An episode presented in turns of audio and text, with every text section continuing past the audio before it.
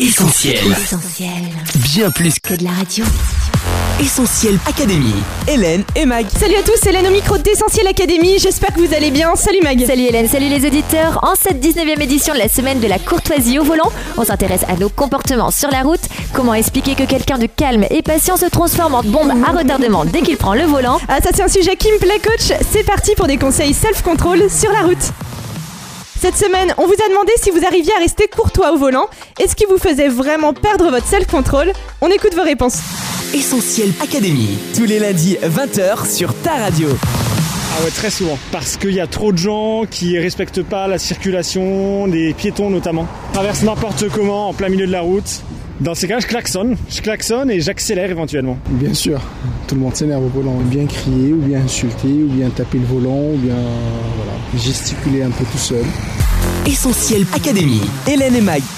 Coach, c'est bien connu, les Français ne sont pas les plus courtois au volant. Oui, sur la route, les conducteurs ont rapidement recours aux klaxons, aux gestes grossiers, aux insultes. 68% des Français avouent avoir déjà injurié d'autres automobilistes. Un usager de la route sur 40 serait même déjà descendu de la voiture pour s'expliquer Ah ouais. avec un autre conducteur, parfois jusqu'à en venir aux mains. Alors quels événements provoquent le plus ce genre de réaction, coach? Eh bien, on voit que les conducteurs perdent leur nerf surtout face à une queue de poisson, 36% des interrogés, ou un refus de priorité, 32%. Ensuite, c'est l'utilisation intempestive du klaxon qui agace près d'un sondé sur 3, 25,3% et une dans les studios, il me semble. Sans compter celle qui est à la technique. Il est sérieux lui D'où il me klaxonne, il sait pas qui je suis Et enfin, face à un piéton qui traverse hors des clous, 6,7% s'énerve. Ça, c'est moi. Pour essayer de corriger cette petite tendance à l'agressivité que l'AFPC, l'Association française de prévention des comportements sur la route, renouvelle sa semaine de la courtoisie sur la route et en ville.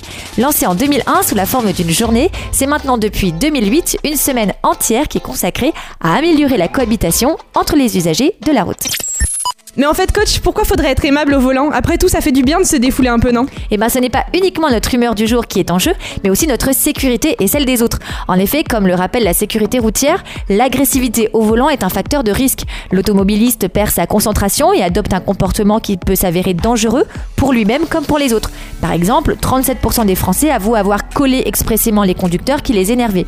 La FPC déplore ce type de comportement dangereux qui relève de ce qu'on peut appeler le syndrome de la catapulte. C'est le fait de conduire comme si l'on voulait être arrivé avant d'être parti. La FPC préconise au contraire aux conducteurs d'adopter la sérénité. Une sérénité qui peut même nous valoir des points au permis de conduire. Oui, avec la réforme de l'examen théorique général du permis de conduire, la courtoisie et l'éco-conduite sont désormais évaluées. Elles apportent deux points sur les 20 nécessaires. Et puis on peut aussi faire des économies en adoptant l'éco-conduite. Une conduite qui consiste notamment à rouler sans à-coups et non pas à grands coups d'accélérateur comme quand on s'énerve au volant. Essentiel Académie. Ok, coach, alors si les avantages sont réels, qu'est-ce qui nous pousse à nous énerver autant? Eh bien, des psychologues se sont intéressés au cas particulier du conducteur.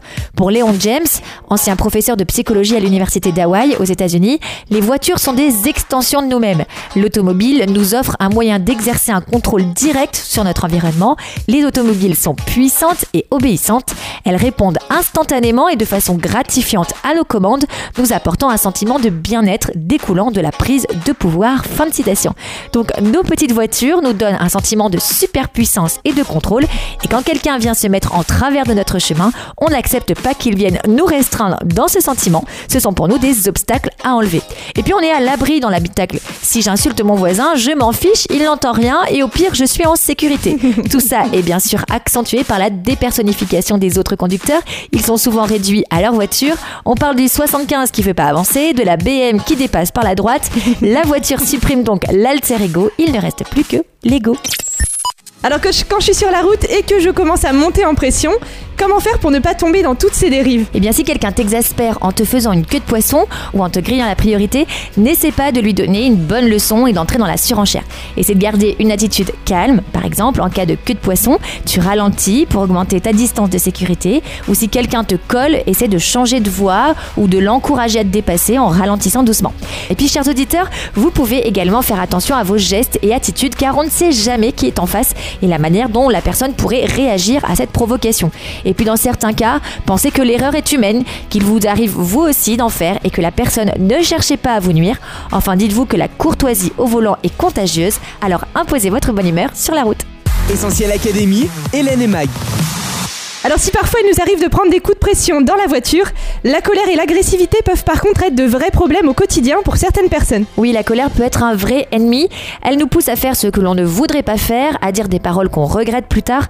La colère blesse l'autre et nous blesse aussi.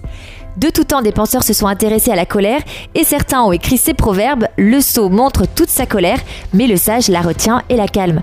Les gens intelligents ne se mettent pas en colère facilement et leur honneur, c'est d'oublier le mal qu'on leur a fait.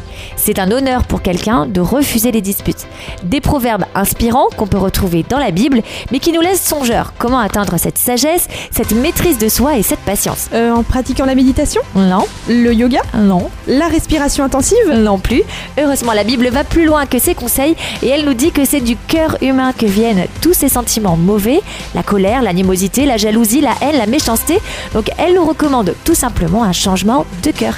Libérer des pulsions de colère qui nous pourrissent la vie, nous serons alors les premiers étonnés de réagir avec maîtrise et douceur. Un cœur nouveau, une nouvelle création, c'est ce que Dieu nous propose de vivre aujourd'hui. Merci coach, des conseils toujours testés et approuvés par l'équipe d'Essentiel Academy. Essentiel Académie, Hélène et Mag. Allez, on se quitte, mais on se retrouve sur les réseaux sociaux Facebook, Twitter, Instagram, Snapchat et WhatsApp au 07 87 250 777 et en studio dès la semaine prochaine. Bye bye. À la semaine prochaine! On retrouve, Retrouve tous nos programmes sur essentielradio.com.